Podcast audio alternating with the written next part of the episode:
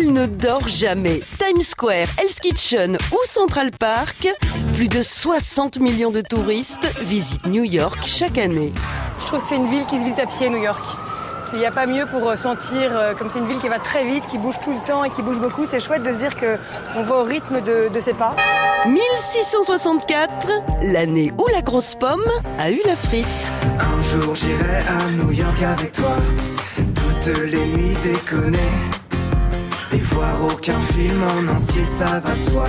Avoir la vie partagée, tailladée. En 1524, l'explorateur italien Giovanni de Verrazzano est le premier Européen à poser le pied à New York.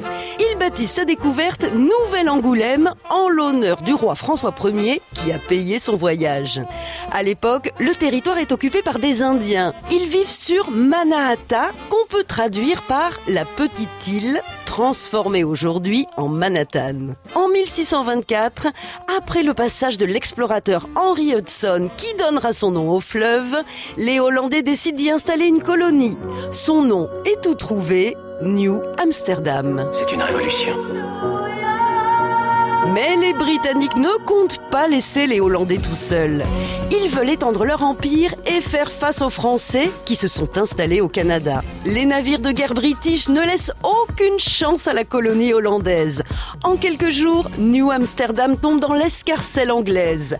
Premier geste des nouveaux maîtres des lieux, renommer la ville New York en hommage au duc de York. Non, c'est vrai que les Américains ils savent te vendre les trucs. À un moment, j'étais sur la 5ème avenue à New York et là il y a une fille super jolie qui vient me voir qui me fait Hey, do you want some sausage? Tu sais, elle m'a chauffé, j'avais envie d'acheter du sausage, tu vois.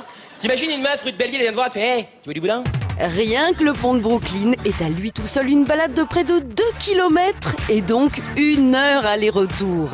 Alors, pour partir à l'assaut de la grosse pomme, basket obligatoire si on ne veut pas finir les pieds en compote.